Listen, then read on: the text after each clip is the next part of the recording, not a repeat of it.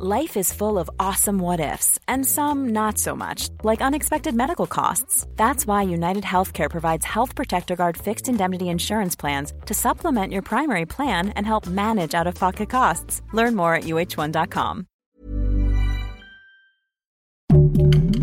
Heraldo Podcast, un lugar para tus oídos. La ola de mexicanos repatriados desde Estados Unidos crece año con año y parece no detenerse. Esto es Primera Plana de El Heraldo de México.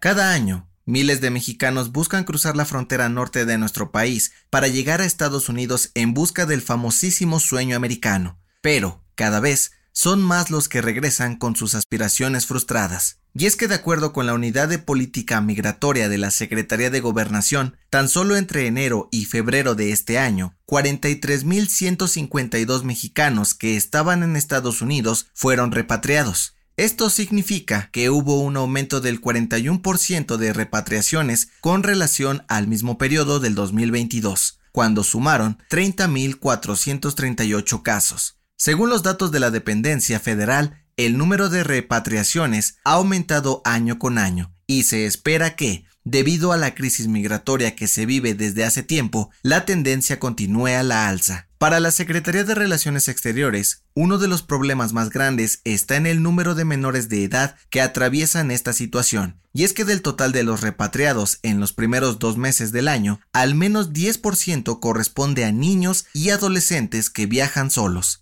Si bien el país vecino ha impulsado nuevas estrategias y proyectos para beneficiar y dar residencias a migrantes, la crisis los ha frenado de seguir recibiendo más. ¿Crees que la situación mejore para los migrantes? Gracias por escucharnos. Si te gusta Primera Plana y quieres seguir bien informado, síguenos en Spotify para no perderte de las noticias más importantes.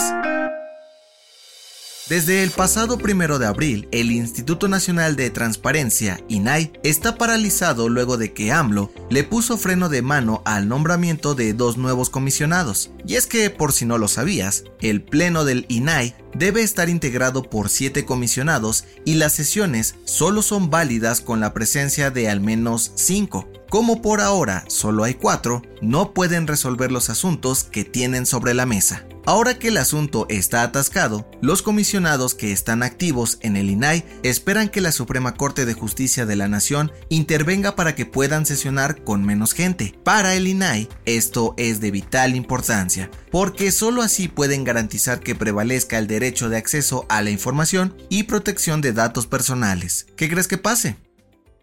En otras noticias, la Guardia Costera de Estados Unidos informó que tres marineros estadounidenses desaparecieron a bordo de un velero en las costas de Mazatlán. La Armada de México ya trabaja en conjunto con las autoridades del país vecino para dar con su paradero.